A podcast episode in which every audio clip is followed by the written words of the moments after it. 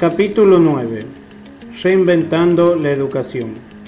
Nuevos contenidos, nuevas formas. Escuelas del siglo XIX en el XXI. Hace tiempo encontré un video británico en internet que contaba la historia de un hombre que se despierta en el mundo actual luego de haber estado dormido durante 100 años. Sale a la calle y nota que todo ha cambiado mucho hay edificios muy altos y transitan automóviles rarísimos a velocidades para él impensables. Ve algo así como un enorme pájaro de metal atravesando el cielo. Asustado, entra en un edificio de oficina. Ve salir papeles impresos de máquinas, personas conversando con pequeños aparatitos en sus manos, algunos que hablan con fotografías que se mueven donde se ve la cara de personas al otro lado del mundo y otros que se aglutinan delante de unos cuadros llenos de números y letras. Huye espantado. Hace un nuevo tramo por la calle y decide ingresar a un hospital. Adentro encuentra gente que se mantiene viva gracias a estar conectada a máquinas y aparatos que permiten ver en detalle el interior del cuerpo humano. Aterrado, corre hacia la calle e ingresa en otro edificio donde funciona una escuela. De repente, siente un alivio enorme. Por fin, ve algo que le resulta completamente familiar. Tal como sucedía en su época en la que se quedó dormido, ve un grupo de alumnos sentados ordenadamente en bancos, anotando en cuadernos lo que dicta el profesor desde el frente y lo que escribe sobre un pizarrón. Están memorizando los ríos de Europa, tal como hizo él. Acá en la escuela todo es igual a su centenario recuerdo. La historia ilustra una realidad obvia para todos. El mundo cambió mucho, la escuela casi nada. Los chicos que cursan actualmente la primaria, todos nacidos ya en el siglo XXI, reciben una educación esencialmente igual a la que recibieron sus padres, abuelos y bisabuelos. La escuela no cambia, pero los alumnos sí. Esto da por resultado un cóctel explosivo. La educación moderna, tal como la conocemos hoy, nació en un contexto de la revolución industrial, entre fines del siglo XVIII y principios del siglo XIX, sobre las bases construidas por el teólogo, filósofo y pedagogo Comenius y los jesuitas en el siglo anterior. Su objetivo entonces era preparar a los jóvenes para convertirse en buenos empleados para la fábrica, formarlos con un pensamiento más o menos homogéneo que funcionara bien en el rutinario entorno laboral de la época. El propósito actual de la educación sigue siendo preparar a los jóvenes para el contexto que encontrarán en su vida adulta pero, como ya hemos visto, estamos en un mundo que cambia a un ritmo sin precedentes. Por eso, la educación hoy necesita tener un carácter anticipatorio. Debiera cambiar antes de que el mundo lo haga, no con 100 o 200 años de atraso. La educación es la principal herramienta con la que cuentan las sociedades para moldear el futuro. No soy un experto en el tema, pero me apuesta con este capítulo es servir de disparador a la discusión sobre los caminos posibles para reformar el sistema actual, planeada y proactivamente. Traer la educación al siglo XXI es uno de los proyectos más difíciles y prioritarios de este momento.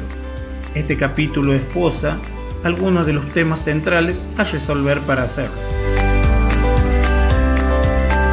Aprender en la era de Internet. Cuando ingresé en Singularity University, hacía casi 20 años que no asistía a clases. Me enfrenté de golpe con una gran sorpresa. Había perdido gran parte de mi capacidad de concentración. Primero pensé que sería producto de mi edad, 39 años en ese momento. Pero la mayoría de mis compañeros eran bastante más jóvenes que yo, entre 25 y 30 años, y se encontraban en la misma situación.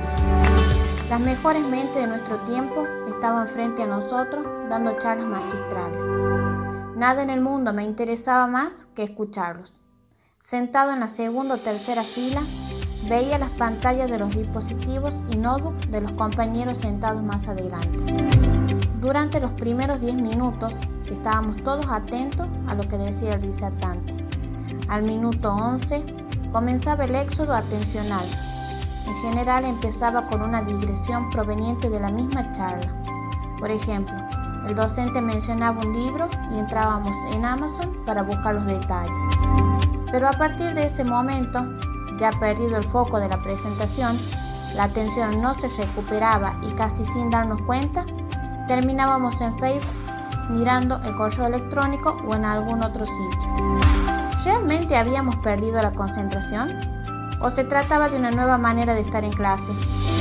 ¿Era desatención o una nueva forma de atención? Durante los tres meses que duró el programa en la NASA, viví una pelea constante contra mí mismo.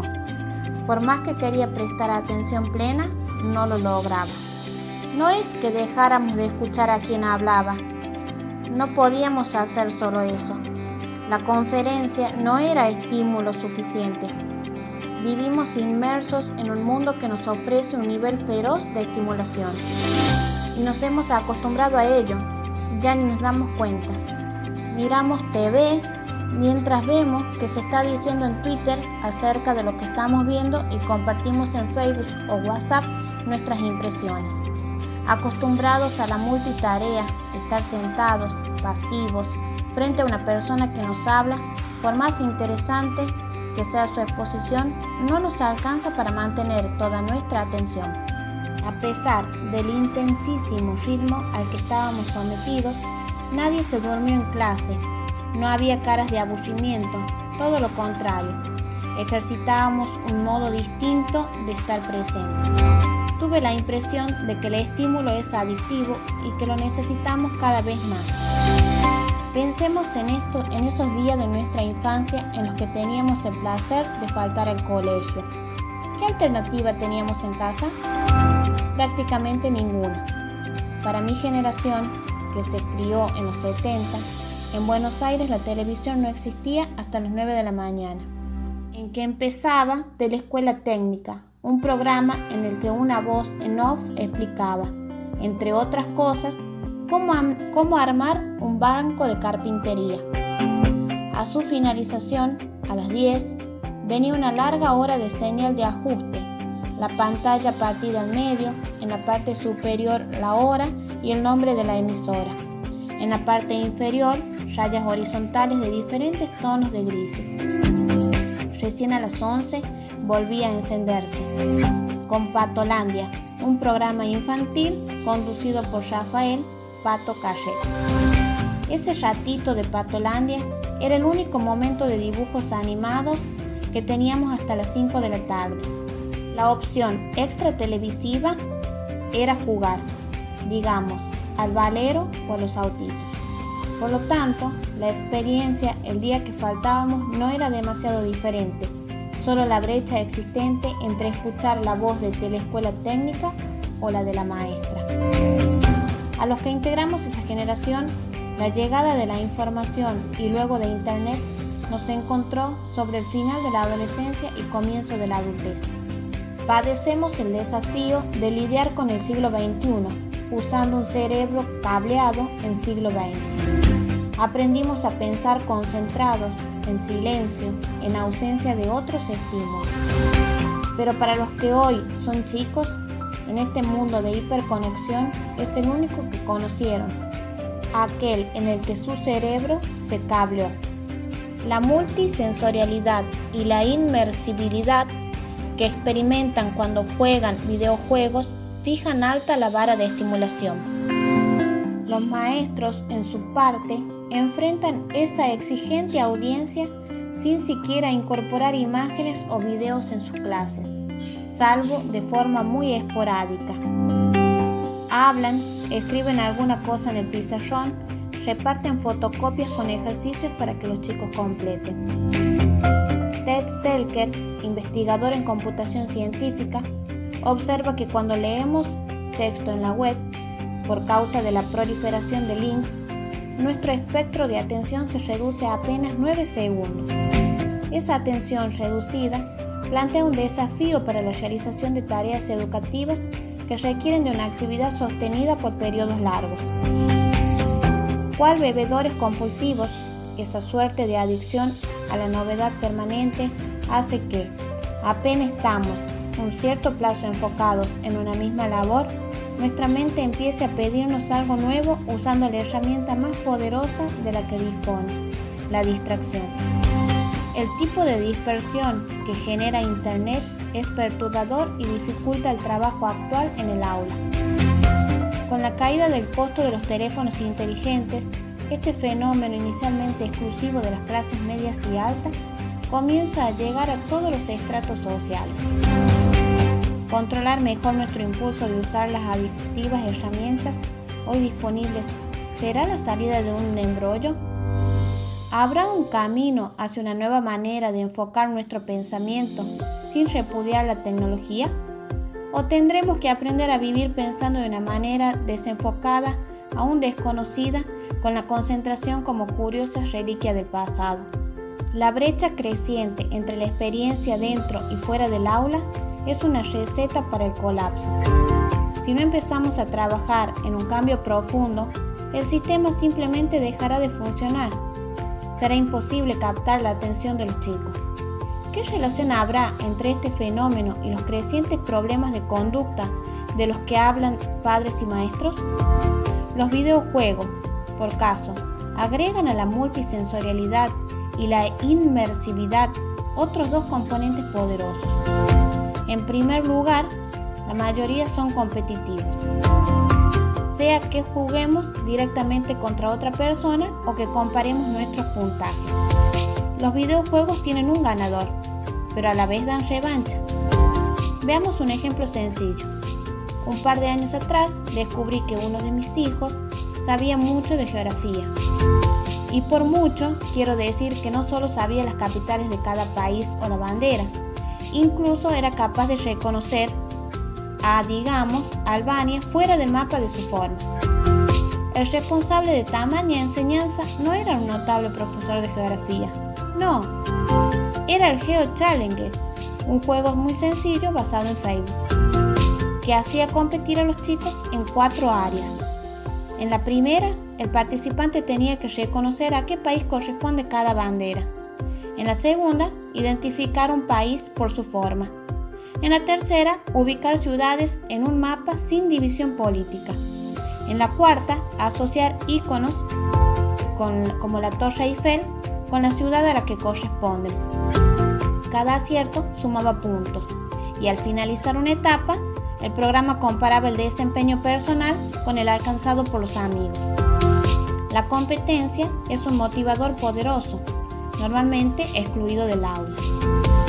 En segundo lugar, los videojuegos incorporan desafíos de manera creciente, sin saltos, que produzcan frustración y ajustados a la destreza adquirida por cada jugador. La diferencia con nuestras escuelas es abismal.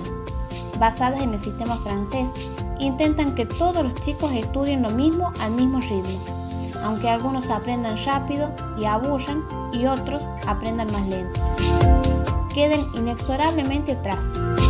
Los videojuegos, en cambio, desafían a cada uno siempre en el punto justo. Si todavía no puedo pasar el nivel 3, tendré que seguir intentando. Si ya lo superé, a no relajarme que el 4 es un poco más exigente. Si el sistema educativo no adopta herramientas que cautiven el interés y la atención de los alumnos, incorporar computadoras al aula no servirá de mucho menos aún si sus contenidos no pueden competir con los de afuera.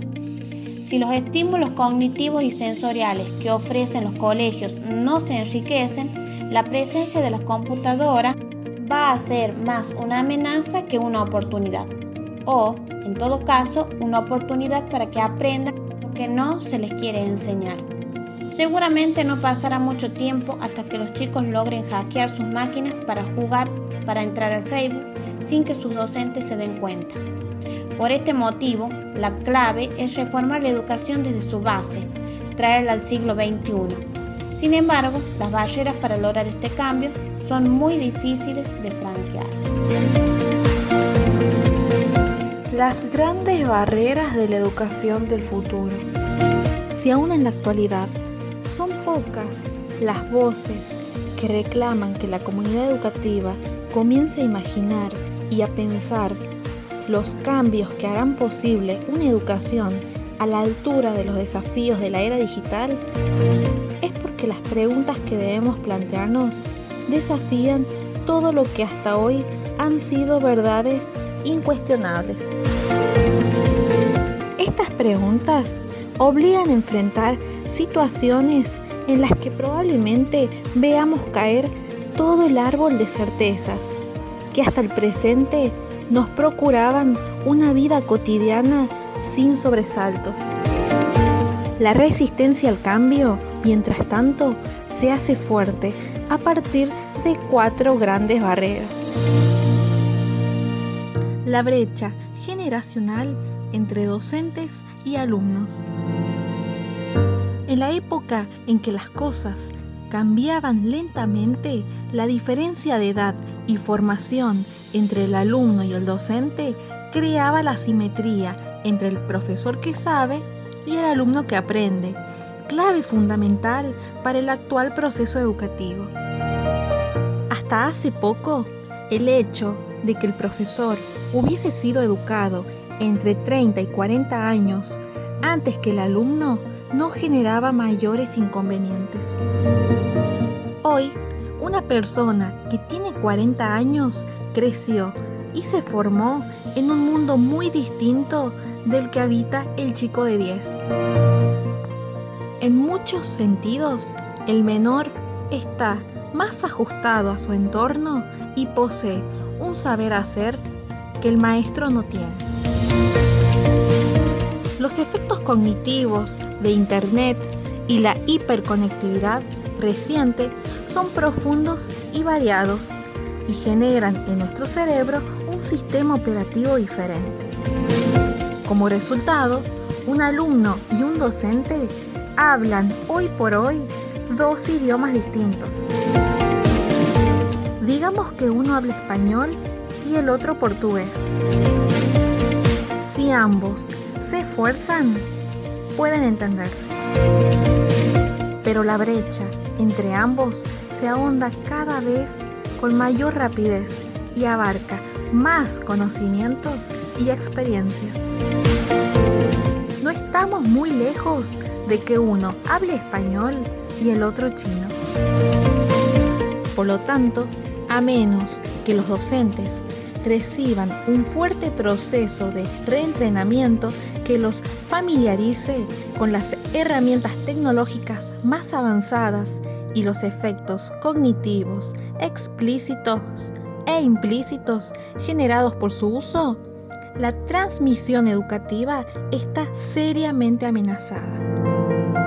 Los propios padres, por un lado, tienen con sus hijos la misma brecha generacional que los docentes y por lo tanto ambos comparten los mismos miedos básicos.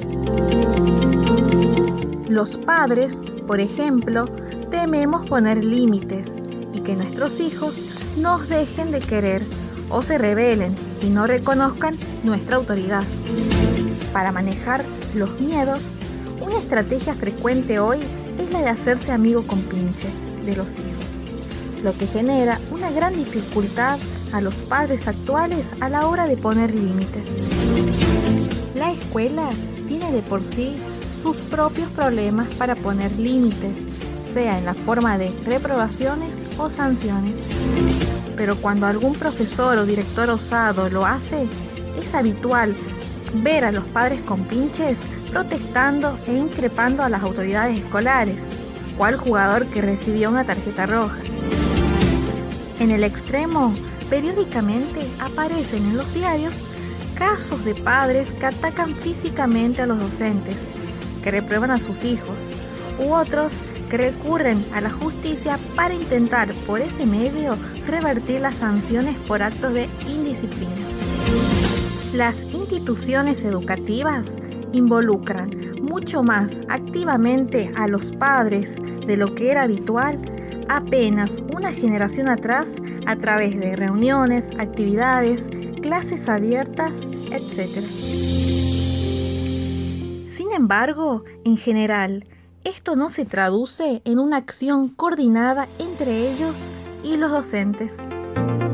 El desafío es reconstruir ese lugar de autoridad sin repetir los excesos autoritarios del pasado.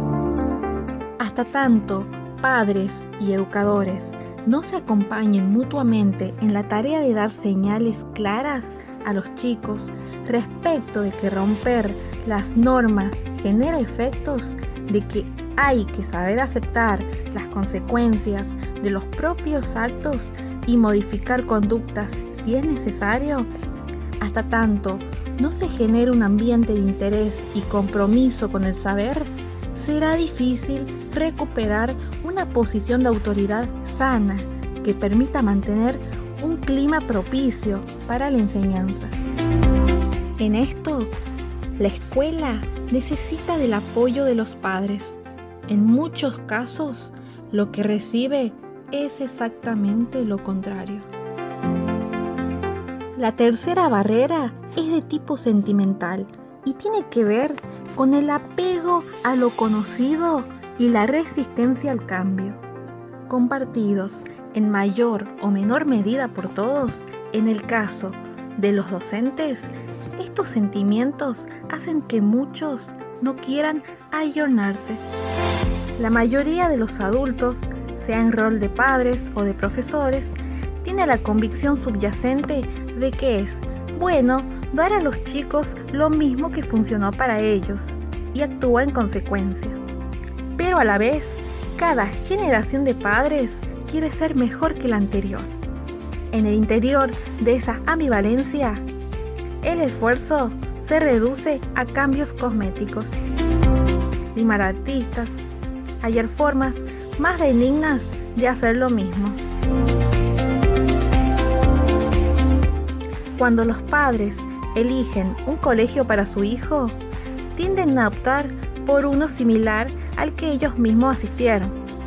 La diferencia estará en acompañar este proceso mejor que como lo hicieron sus padres en la generación anterior. Del mismo modo, el docente no concibe educar de manera distinta de cómo fue educado. Y así, disfrazada de acciones renovadoras, sigue acechando la resistencia al cambio. Fuerza conservadora feroz que domina la cabeza de la mayoría de nosotros. Un dato más. Las autoridades que toman las decisiones en materia de educación suelen ser personas más grandes aún que los docentes de aula, lo que profundiza y fortalece tanto la brecha como la resistencia al cambio. El excesivo foco coyuntural de la política. Una transformación profunda de la educación requiere de un esfuerzo concertado y sostenido de al menos 20 años. Lograrlo no es fácil. Ya sabemos que todo proceso de reforma genera descontentos, enfrentamientos y fricciones. Además, mientras que los beneficios tardan en llegar, los costos y las dificultades que plantea todo cambio se sufren de inmediato. No existiendo voluntades concertadas, ¿qué político funcionario acepta pagar las cuentas de un cambio que terminará beneficiando a quien gobierne tres o cuatro mandatos después? Adicionalmente, el alto grado de sindicalización docente agita en el horizonte la situación más temida. El paro escolar, que no solo afecta de modo parcial la formación de los chicos, sino más contundentemente la posibilidad de los padres de dejarlos en la escuela para ir a trabajar. Pocas cosas pueden tener un efecto más demoledor sobre la popularidad de un gobernante. Por eso, Evitar cualquier posible paro es la prioridad 1, 2 y 3 de cualquier funcionario a cargo de un sistema educativo. Si el costo es no mover el avispero, así se hará. En el proceso de reforma es muy posible que muchos docentes estén descontentos y las fricciones sean grandes. ¿Es necesaria la educación formal? En 1999, el profesor indio de tecnología Sugata Mitra realizó un experimento impactante. En una casa ubicada en un barrio muy carenciado de Nueva Delhi, colocó una computadora conectada a Internet. Ubicó el monitor detrás del vidrio de una ventana, a la vista de todos, y afuera, al alcance de quien quisiera usarlo, dejó un teclado básico y un mouse. La mayoría de los habitantes de la zona jamás habían usado una computadora ni accedido a Internet. Muchos de ellos ni siquiera hablaban inglés. Su gata no dejó instrucción alguna, cerró la casa y regresó dos meses después. Se encontró con que una gran cantidad de los chicos manejaban el teclado, el mouse y habían aprendido las palabras que necesitaban en inglés y navegaban en Internet con naturalidad. Mitra designó a este nuevo método educación mínimamente invasiva. Después de esta ocasión, el experimento fue repetido varias veces más con resultados similares. Cuando el conocimiento se agrupaba en libros imposibles de acceder a la distancia y los libros en bibliotecas, todos los que querían estudiar sobre un mismo tema debían confluir en un mismo lugar físico, fueran conventos, escuelas o universidades. Así se fue originando la educación formal, caracterizada por ser impartida de manera sistemática, por docentes entrenados y de manera presencial en el marco de una institución educativa. Sin embargo, la llegada de Internet cambió la lógica de distribución y acceso al contenido académico poniendo un signo de pregunta a cada uno de los componentes de este tipo de educación. En la actualidad existe mucho material de altísima calidad disponible en la red y es posible tomar excelentes cursos en las mejores universidades del mundo como Harvard, Stanford, Berkeley o el MIT, sin salir de la propia casa, a través de sitios como Coursera o Khan Academy. Es cierto que existe una predominancia del inglés y que todavía hay pocos videos subtitulados, pero la disponibilidad en otros idiomas es solo una cuestión de tiempo. Rápido. ¿Cuál era el nombre de tu profesora de geografía de segundo año del secundario? Probablemente te cueste recordarlo. Si en cambio te pregunto cuál era el nombre de ese famoso oceanógrafo francés que hacía fascinantes documentales, probablemente cualquier mayor de 30 años recuerde enseguida a Jacques Cousteau. ¿Por qué aprender geografía solamente con el profesor fulano si puedes aprenderla también de Cousteau y de tantos otros geógrafos brillantes que están en este mismo momento explorando el mundo? El rol del profesor tendría que ser similar al de un curador. Más que transmitir todos los conocimientos de manera directa, debería articular diferentes fuentes para lograr la mayor efectividad del aprendizaje. Para aumentar el problema, Salman Khan, creador del sitio de educación online Khan Academy, plantea que la escuela hace las cosas al revés. Usa el tiempo presencial para dictar clases y dar información que el estudiante bien podría recibir en su casa. Luego da tarea para el domicilio, cuando en realidad la ejercitación es el momento clave en el que el rol del mentor, del docente ante un problema, es irreemplazable. El método revolucionario de Kant propone invertir la ecuación cada uno estudia viendo videos en su casa, lo que permite que cada niño trabaje al ritmo que necesita y le es propio, para luego reunirse con los docentes y compañeros de clase y ejercitar juntos. Existe de todos modos un aspecto del proceso educativo que es mucho más difícil de reemplazar de manera virtual. El componente social de estar con otros, intercambiar ideas, establecer relaciones de pares y vínculos transferenciales con los docentes representa el primer paso exogámico de enfrentarse al mundo fuera del hogar. En mi opinión, aparte del beneficio para los padres de dejar a sus hijos en un lugar apropiado y seguro mientras ellos trabajan, esa es, al día de hoy, la principal razón para seguir enviando a los niños a la escuela o para ir a la universidad. Ahora, ¿cuántas de las funciones sociabilizadoras de la escuela se cumplen si la mayor parte del tiempo el docente habla mientras los alumnos, en completo silencio, se esfuerzan por reprimir todos los sentidos salvo la vista y el oído, no distraerse y prestar atención? Más aún, si el profesor presenta temas que estudió hace años y en los que no necesariamente es una figura destacada y algunos de los cuales ni siquiera le interesan demasiado. Dotados del marco y la motivación adecuado, los docentes pueden resultar una fuente extraordinaria de inspiración y estímulo para los alumnos. Es imprescindible recuperar ese lugar para quienes enseñan.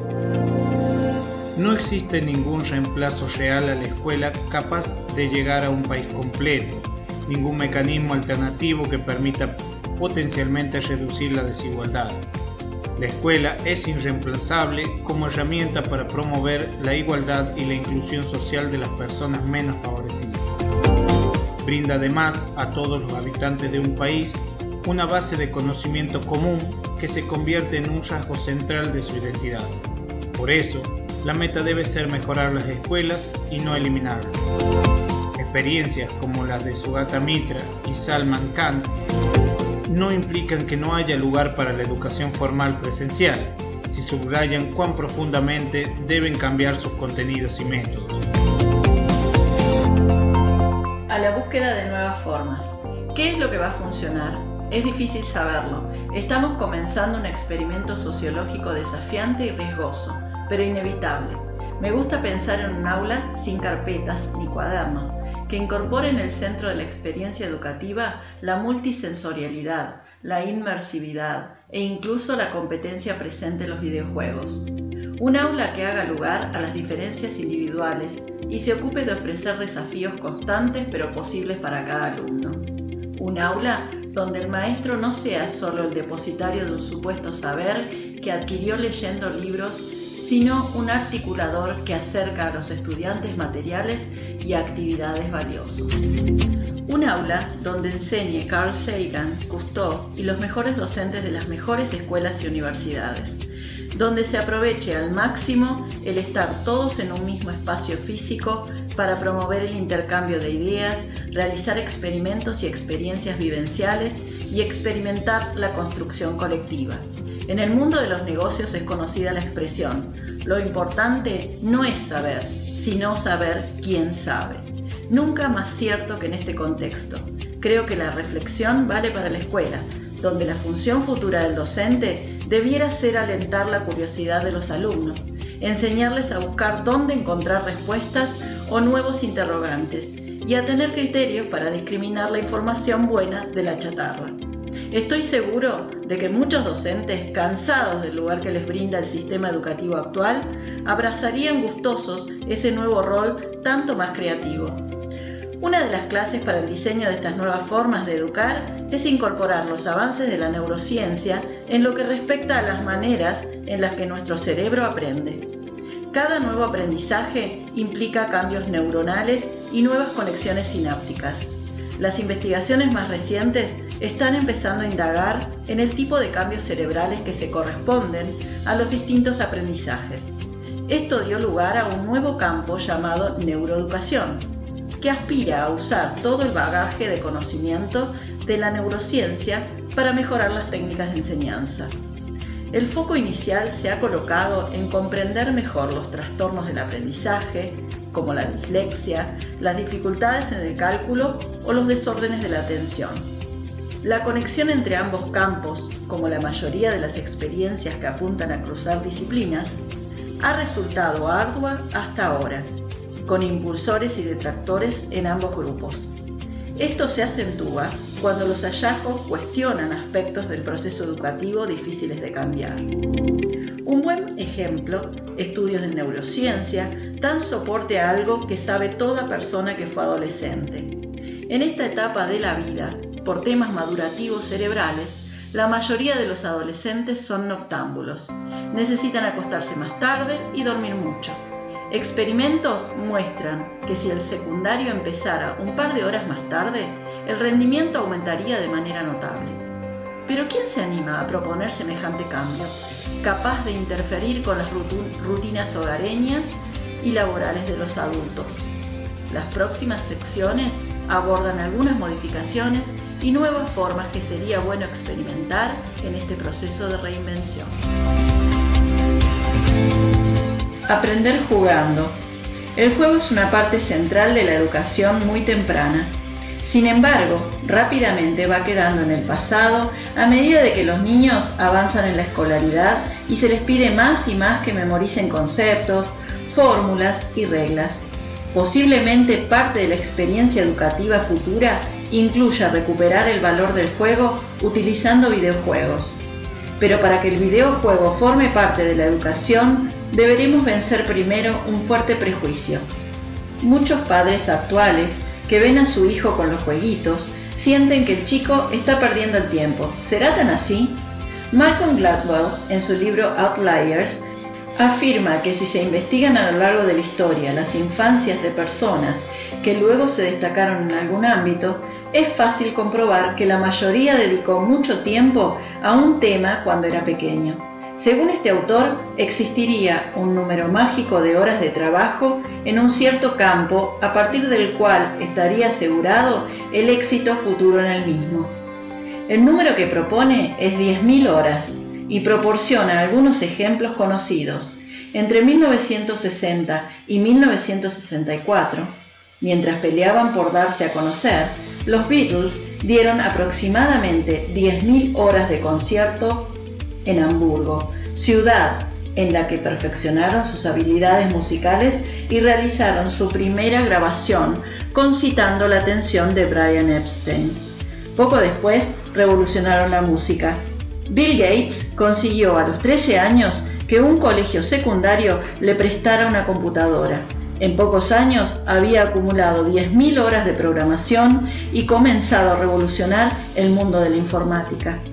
Más allá de que esta hipótesis haya sido comprobada o no, la observación merece ser tenida en cuenta y hasta sostenida gracias a nuestra propia experiencia todos conocemos a alguna madre de un hijo destacado que se ufana desde que chiquito amontonaba todo lo que tenía a mano tratando de hacer pilas cada vez más altas que no se cayeran. O no había manera de despegarlo de ese piano, o parecía que hubiese nacido con la pelota pegada a la punta del zapato. Son muchos los casos de personas que logran desarrollar habilidades por el solo hecho de dedicarles mucho tiempo a una edad temprana. Lo curioso es que, en general, se trata de actividades que los niños realizan fuera de la escuela. Los chicos completan unas 15.000 horas de educación formal entre primaria y secundaria. Muchos de ellos son fanáticos de los videojuegos y, para cuando cumplen 21 años, llevan acumuladas esas mágicas 10.000 horas jugando. Si Gladwell está en lo cierto, esos jóvenes se están educando en alguna capacidad, aunque por ahora no sepamos a ciencia cierta cuál es. ¿Habrá llegado el momento de frenar los enojos, dejar de gritarles y de obligarlos a que dejen el aparatito para jugar en cambio con los Playmobil o la Barbie? Llegó la hora de preguntarnos qué podrán lograr estos chicos gracias a haber invertido 10.000 horas jugando apasionadamente. ¿Tendrán alguna aptitud violenta o agresiva, considerando que la mayoría de los juegos de estas características lo son? ¿O serán, por el contrario, tranquilos y pacifistas? El uso de videojuegos con el propósito específico de educar tiene ya algunos pioneros. Dragon Box Álgebra es un software desarrollado por un profesor de matemática y un científico cognitivo que funciona tanto en teléfonos celulares y tabletas como en computadoras. El juego transmite los conceptos fundamentales del álgebra, comenzando por dibujos y reemplazándolos de manera gradual por símbolos abstractos como X, números y paréntesis. Después de algunas horas de jugar, los chicos están despejando ecuaciones complejas casi sin haberlo notado. Los mismos creadores de Dragon Box Algebra desarrollaron Elements, un juego que a través de más de 100 rompecabezas y acertijos transmite los conceptos de la geometría euclidiana. La resolución de esos problemas se logra a través de aprender y de utilizar las propiedades de las figuras para, implícitamente, demostrar los teoremas y pruebas matemáticas que definen la geometría. En América Latina, el Laboratorio de Neurociencia Integrativa liderado por el físico Mariano Sigman en la Universidad de Buenos Aires desarrolló un portal de juegos llamados Matemarote, que apunta a construir las habilidades de base para el pensamiento, la memoria, la planificación, el control y la aritmética.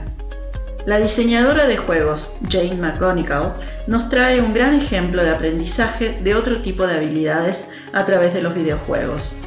En 2007 creó Un Mundo sin Petróleo, que parte de la premisa de que al mundo le quedan reservas de hidrocarburos suficientes para 20 años y plantea la necesidad de que los jugadores encuentren diversas soluciones que permitan que la vida siga normalmente. El juego implica que los niños produzcan ideas originales, tomen decisiones y experimenten la necesidad de participar en la solución de los problemas globales que afectan a la humanidad. Otros juegos de McGonagall trabajan sobre temáticas como el combate contra la pobreza y el hambre. Los chicos, mientras juegan, están aprendiendo y produciendo ideas para salvar el mundo. Muchos de ellos, los más adictos, probablemente hayan llegado a los 21 años con la experiencia suficiente como para lidiar con un mundo de esas condiciones y resolver los problemas que se vienen. Generar preguntas, no dar respuestas. El primer pecado de la educación actual, tanto en la familia como en la escuela, es suponer que hay respuestas y explicaciones para todo y que es bueno darlas aun cuando nadie las haya pedido es fundamental comenzar por estimular la curiosidad y el interés. Muchos adultos sentimos, ya de grandes, no haber aprovechado el tiempo durante nuestra educación. Un caso clásico, gente que de chica odiaba geografía, pero que hoy ama viajar. Por lo tanto, aquellas tortuosas clases donde se estudiaban los ríos de Europa y se explicaban las características del Támesis o el Sena, son ahora añoradas ante la perspectiva de un viaje a Londres o a París. ¿Por qué no me interesaba en ese momento? Nos preguntamos.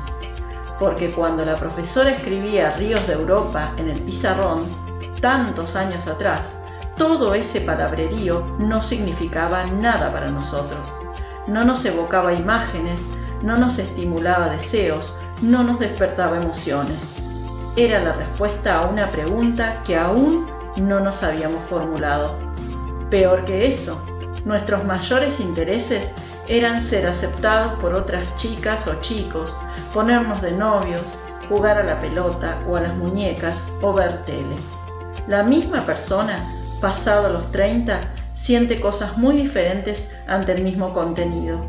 Cuando algunas cosas enterradas en la memoria se despiertan y tomamos conciencia de que estamos precisamente en ese lugar de nombre enigmático que era solo un estúpido punto en un mapa y disfrutamos mucho más de estar allí. Y si nos vienen a la memoria batallas entre pueblos, desaparecidos hace milenios, más aún. Entonces pensamos que si hubiéramos prestado atención durante el secundario, hoy disfrutaríamos más la vida adulta. ¿Qué hacer entonces? ¿Se pospone la educación hasta la madurez? Además, no olvidemos que otra de las necesidades que la escuela cubre y prioriza es la de que los padres tengan un lugar seguro donde dejar a sus hijos. Siguiendo con el ejemplo de los ríos de Europa, recordemos que hace apenas 20 años, si alguien nos preguntaba qué río atravesaba la ciudad de Belgrado y no sabíamos la respuesta, obtenerla era muy complicado. Si teníamos la suerte de tener una enciclopedia en casa, al llegar a la noche podíamos tomarla de un estante y buscar el dato. Si no, era aún más complejo, requería ir hasta una biblioteca, y allí una persona buscaba en un fichero el lugar en que estaba guardado el libro con la respuesta. Claramente tenía sentido llevar en nuestra memoria tanta información que fuera posible, por la pequeña posibilidad de que algún día la necesitáramos. Hoy estamos en una época en que todo lo que es puramente informativo se puede obtener en segundos en Wikipedia o en Google. Por lo tanto, no vale la pena memorizar datos como la longitud total y el caudal de agua del Amazonas. El docente puede enfocarse solo en transmitir qué es largo y caudaloso y favorecer que cada alumno vaya enriqueciendo su propio concepto de Amazonas. En mi caso particular, ya adulto, la palabra Amazonas me despierta infinidad de imágenes y emociones. No sé si son fidedignas, pero las tengo. Pienso en pueblos originarios que viven en las mismas condiciones que hace 500 años. En una jungla copiosa por la que pasan cocodrilos, visualizo un mapa aproximado que me muestra dónde nace, por dónde recorre y dónde desemboca. Y recuerdo historias que me contó un amigo que lo navegó en balsas de tronco. Para todo eso, no necesito saber cuánto mide el río, sin embargo, todas esas evocaciones son claves para el día en que necesite hacer algo sobre ríos, comprender la importancia del agua en la vida del ser humano o apoyar la causa de una ONG que se ocupa de combatir el desmonte. Hablemos del Amazonas en el aula, entonces, pero no para memorizar los datos que luego nos da Wikipedia.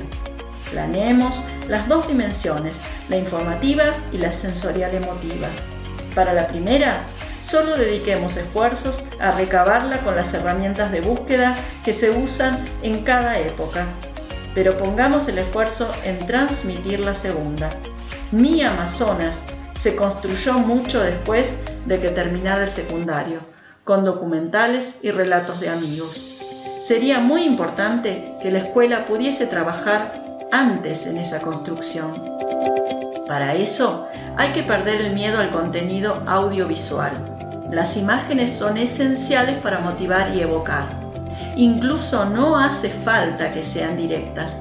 Basta con que abran puertitas en la cabeza para que la palabra llegue desde otro lugar. El pizarrón ya no sirve. El uso de imágenes también tiene que estar pensado. Es muy común que en las presentaciones de negocios, ya en el mundo de los adultos, se utilicen imágenes pero la realidad es que muchos no entienden el valor agregado de lo audiovisual y se limitan a armar un PowerPoint con textos que luego leen en voz alta, como si compartieran una ayuda a memoria con su audiencia. Eso no tiene ninguna utilidad. La búsqueda de las imágenes adecuadas para ayudar a fijar conocimientos es una tarea en sí misma. Una de las claves de este cambio es eliminar la idea del error como fracaso y sinónimo de mala nota para volverlo una parte normal del proceso de búsqueda y construcción. La experiencia realizada por Sugata Mitra en una escuela pública ubicada en Villa Tranquila, Avellaneda, un barrio humilde del Gran Buenos Aires, durante su visita a Argentina en 2013, muestra que la transición hacia una educación apoyada en la curiosidad y las preguntas no es sencilla ni para los docentes ni para los alumnos. El cambio será necesariamente gradual y lento. Los alumnos, acostumbrados a ser penalizados por sus errores, responden con cautela y desconcierto cuando se los convoca a jugar un rol diferente. Una aclaración final. El desafío no es lograr que todo sea divertido. Parte del fruto del proceso educativo es adquirir la capacidad de esforzarse en pos de una recompensa que no necesariamente es inmediata. Pero el trayecto para hacerlo no debe ser brindar las respuestas, sino generar las preguntas. Exponer al estudiante a los estímulos que despierten la inquietud y promuevan la búsqueda del conocimiento como un terreno plagado de enigmas que toma tiempo y método explorar. Generar creadores no consumidores. En la charla TED más vista de todos los tiempos, el educador británico Ken Robinson asegura que la escuela, en el proceso de promover el conocimiento académico, mata la creatividad. Picasso decía, todos los niños nacen artistas, pero van perdiendo esa capacidad conforme crecen. Robinson sostiene que es en gran medida en la escuela donde se pierde esa capacidad y que en materia educativa la creatividad es tan importante como la alfabetización. También narra este diálogo entre una nena de 6 años y su maestra durante una clase de dibujo. Maestra, ¿qué estás dibujando? Nena, la cara de Dios. Maestra, pero si nadie sabe cómo es. Lo vas a saber en un minuto. Este ejemplo demuestra cómo los chicos se arriesgan, se tiran el lance, no tienen miedo de equivocarse ni de quedar en ridículo. Si bien Robinson explica que equivocarse no es sinónimo de ser creativo, aclara que quien no esté dispuesto al error nunca va a crear nada original.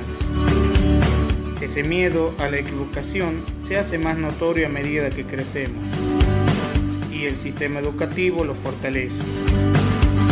Los exámenes suelen premiar a los que reproducen de manera exacta una respuesta predefinida y no a los que generan algo ingenioso. La estructura por materia que predomina en las escuelas también debilita la creatividad que nace del cruce de disciplinas. Además, Robinson opina que la educación se centra en los primeros años en el cuerpo de la cintura para arriba y luego solo en el cuello para arriba, como si el cuerpo fuera solo un medio de transporte para la cabeza. Por ejemplo, el sistema educativo destina muy poco espacio al arte, tal vez algo de música o un poco de pintura, pero nunca danza. ¿Por qué todos los días se adquieren contenidos de matemática o de lengua pero nunca se baila? El propio Robinson trae la historia de una chica en la década del 30 con enormes problemas de conducta en el colegio. Su madre decide llevarla a un médico especialista. Luego de un rato, el doctor le dice a la niña que necesita hablar a solas con la madre. Salen ambos adultos del consultorio dejándola sola dentro. Espiemos lo que hace ahora, propuso el profesional apenas traspasaron y cerraron la puerta. Por el ojo de la cerradura vieron que la niña no tardó ni un segundo en poner su cuerpo en movimiento. Su hija no está enferma, su hija es bailarina, fue el diagnóstico. Envíela a una escuela de danzas, agregó el médico. En ese lugar se encontró con otros niños que necesitaban moverse para poder pensar. La alumna rebelde era Gillian Lang, una de las coreógrafas más famosas de la historia. Probablemente, si su madre hubiera acudido a otro médico, ella sería un adulto más que fue medicado de chico para que esté más tranquilo.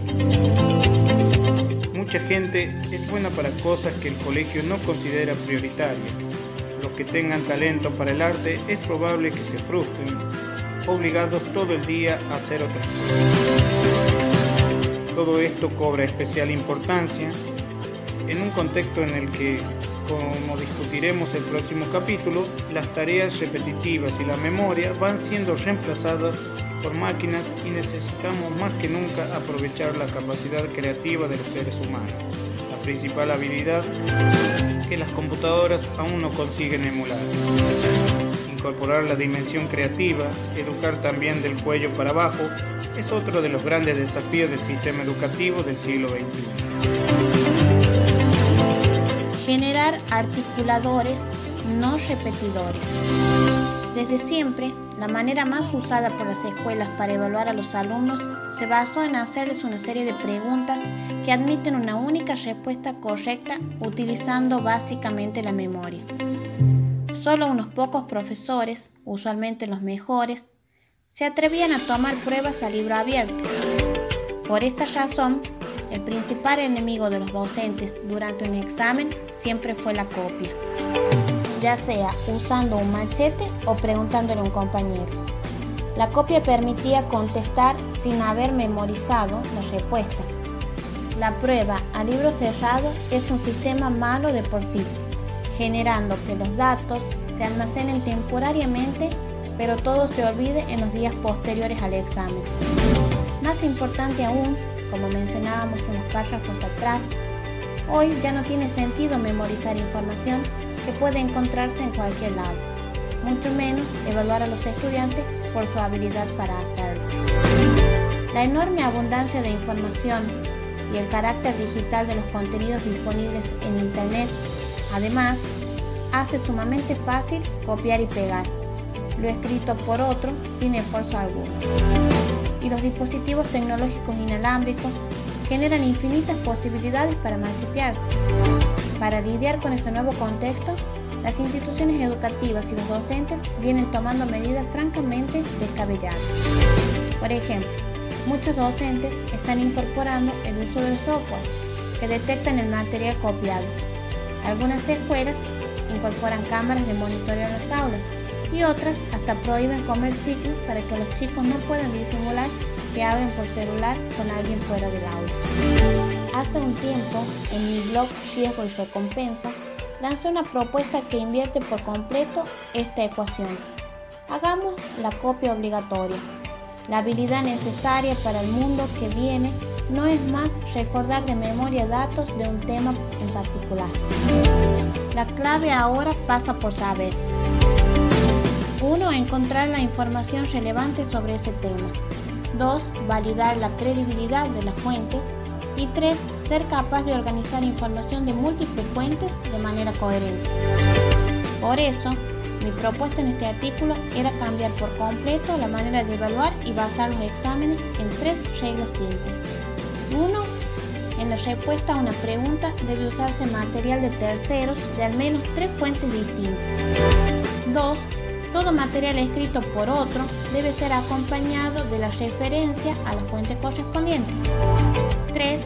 El resultado de unir el material propio y el de terceros debe ser una exposición bien estructurada, coherentemente construida, sin duplicaciones, redundancias ni fragmentos extemporáneos.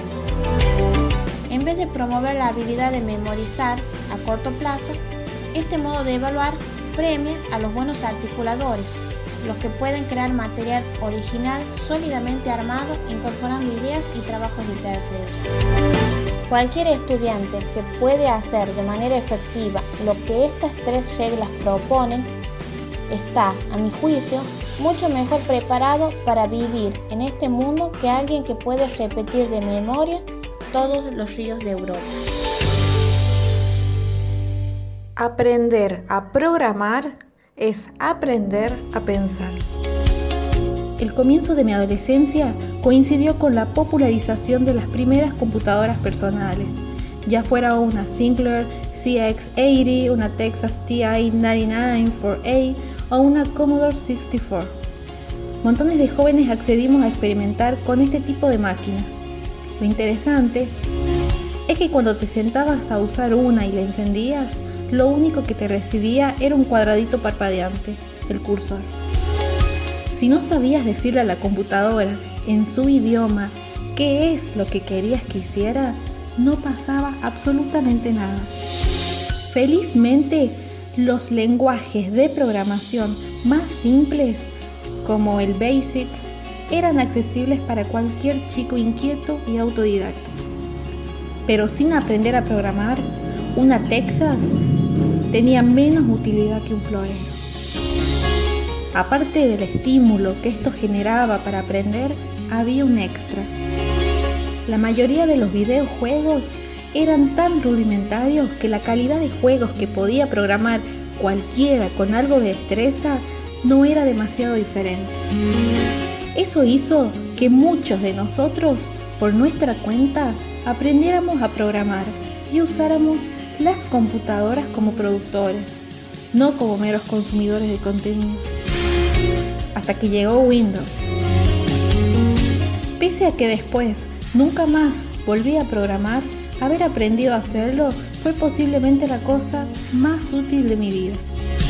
Nunca volví a escribir una sola línea de código, pero los aprendizajes que hice en ese proceso volvieron a servirme una y otra vez en cualquier campo de acción. Steve Jobs solía decir que todos deberían aprender a programar, porque enseñaba a pensar. Y es cierto. aporta habilidades como la capacidad de abstracción y modelización, de dividir un problema grande en varios más pequeños, de construir soluciones genéricas que abarquen varios problemas similares. Potencia las capacidades analíticas y fortalece la lógica. No obstante, las clases de informática de la mayoría de las escuelas apuntan a formar usuarios, a manejar el procesador de texto y la planilla de cálculo, a enseñar cómo marcar un texto en negrito. Por eso, en pleno auge de las computadoras, absurdamente las clases de computación en las escuelas resultan aburridas para la mayoría de los estudiantes. A mediados de 2013 me invitaron a presentar mi conferencia, El futuro del futuro, en una escuela secundaria de fuerte orientación técnica. Para mi sorpresa, el objetivo de quien me invitaba era presentar a la tecnología como una disciplina interesante y ayudar a combatir el perjuicio de la gran mayoría de los estudiantes respecto de que es solo para nerds y así promover que más alumnos eligieran la orientación informática. Mi sorpresa fue enorme. Si bien durante mi adolescencia ese perjuicio era fuerte, pensé que después de 30 años de ver a nerds como Bill Gates, Steve Wozniak, Steve Jobs, Mark Zuckerberg, Larry Page y Sergey Brin convertirse en algunas de las figuras más destacadas del mundo.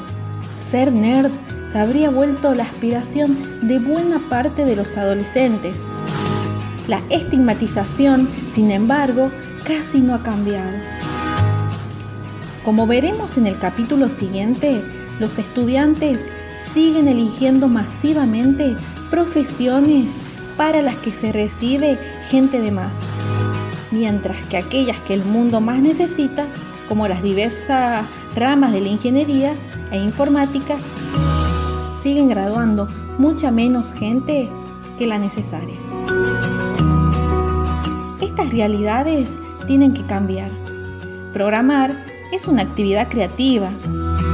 Bien enseñada, la informática debería ser una de las materias más interesantes del currículo, que dote de herramientas de gran utilidad a quienes deseen estudiar otras cosas, pero a la vez genere que mucha más gente elija dedicarse a ella. Hay varias iniciativas recientes que empiezan a señalar un posible cambio. Por ejemplo, la campaña lanzada por Code.org involucrando a grandes personalidades está impulsando la incorporación de la programación en todas las escuelas. Incluso, Barack Obama presentó su colaboración para difundir esta idea. Y algunos países se posicionan a la vanguardia de este cambio.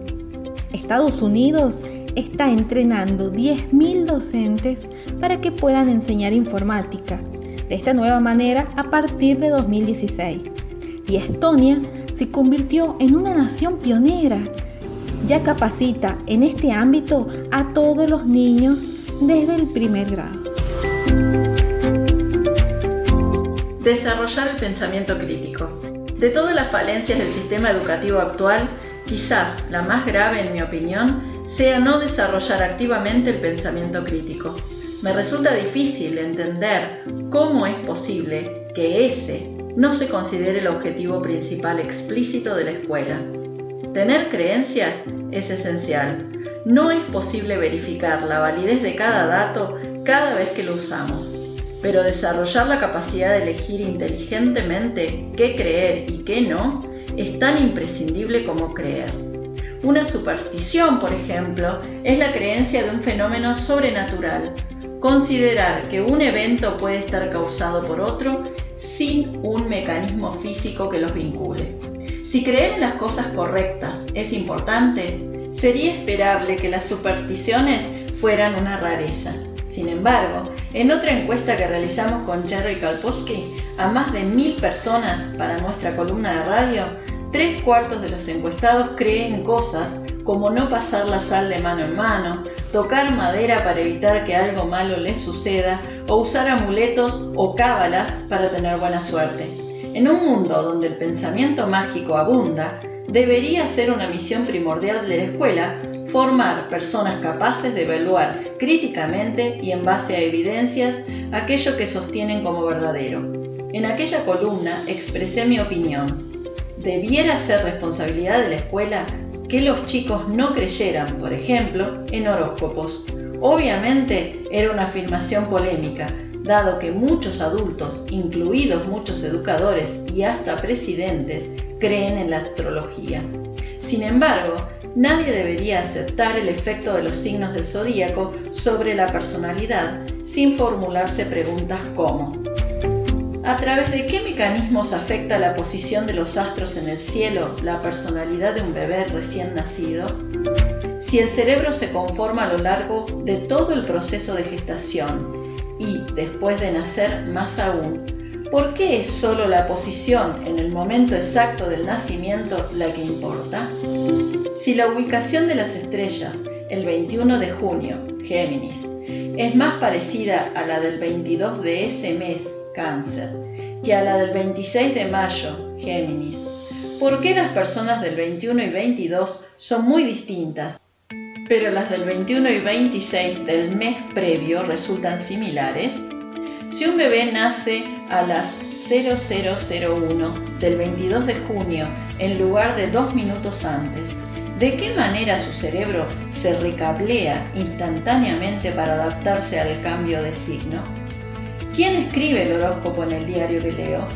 ¿Cómo tiene acceso a la información sobre qué me va a pasar a mí el próximo mes?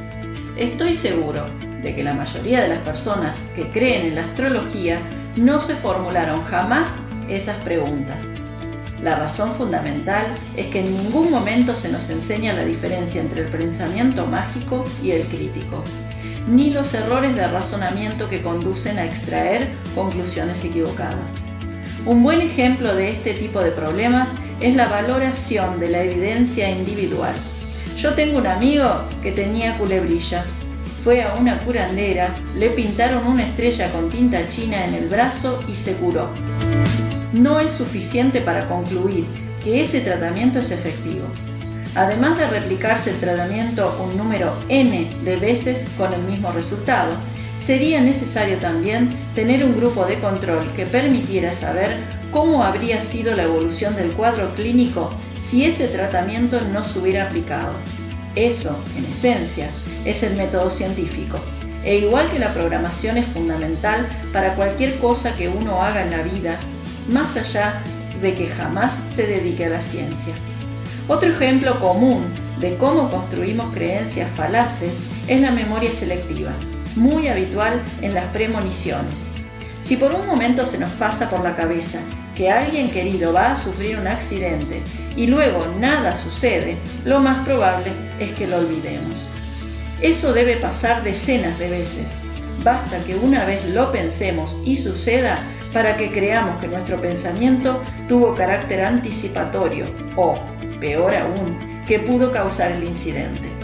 Es el mismo fenómeno detrás del famoso el carril de al lado va siempre más rápido en la autopista.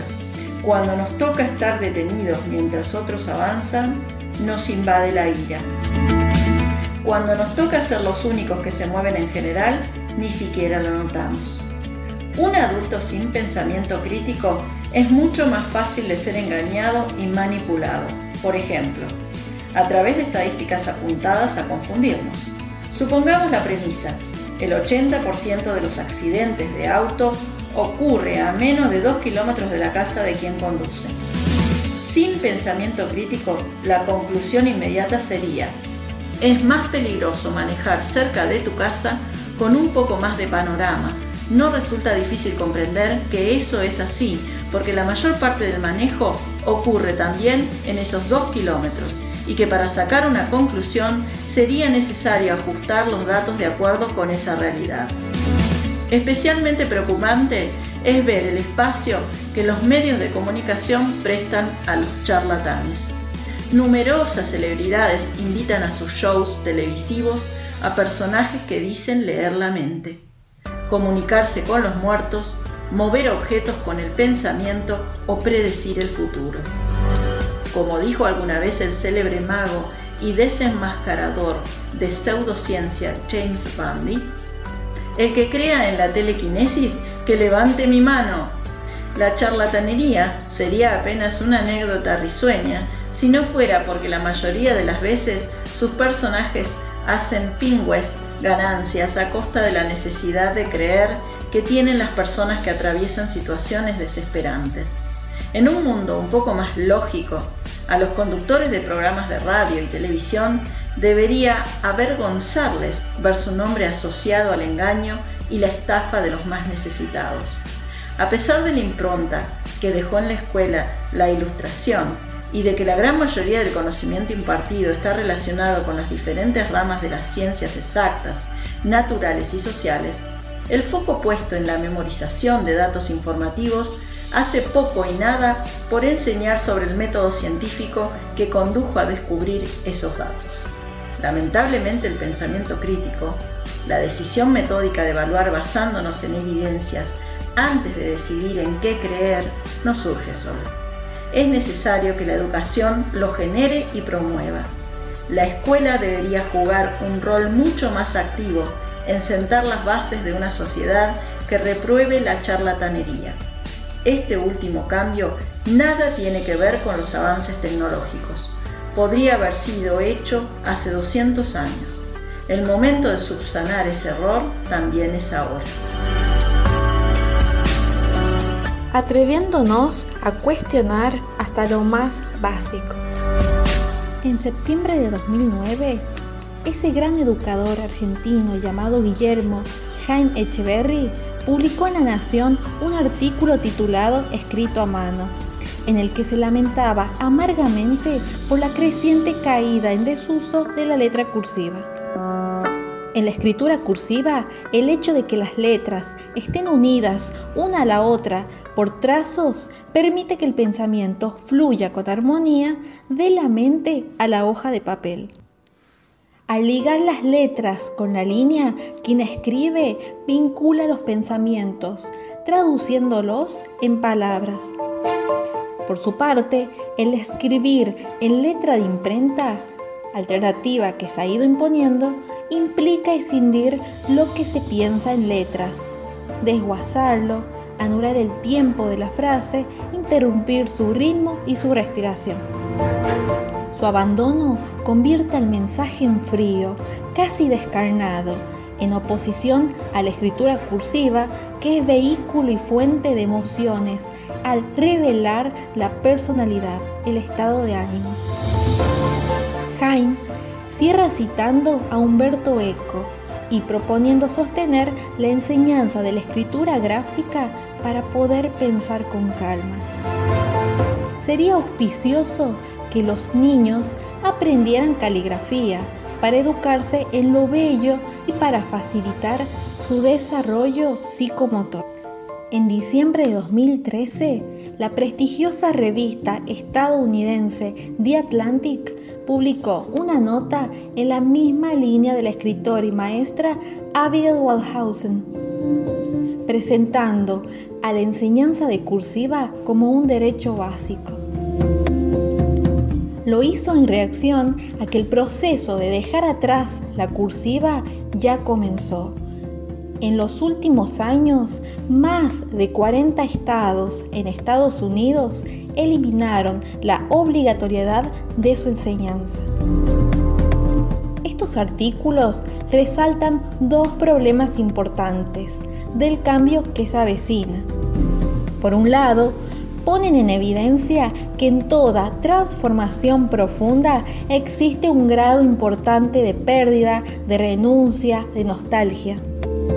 Por otro lado, al mencionar la importancia que la escritura cumple en el desarrollo de la psicomotricidad, muestran que también existen efectos secundarios, consecuencias prácticas de las que ocuparse. Como veremos en el capítulo final, lo que en mi opinión la nota no considera es que el tiempo se mueve en una sola dirección, no vuelve atrás. no todo avance es progreso, pero avanzamos de todos modos, a veces incluso a pérdida.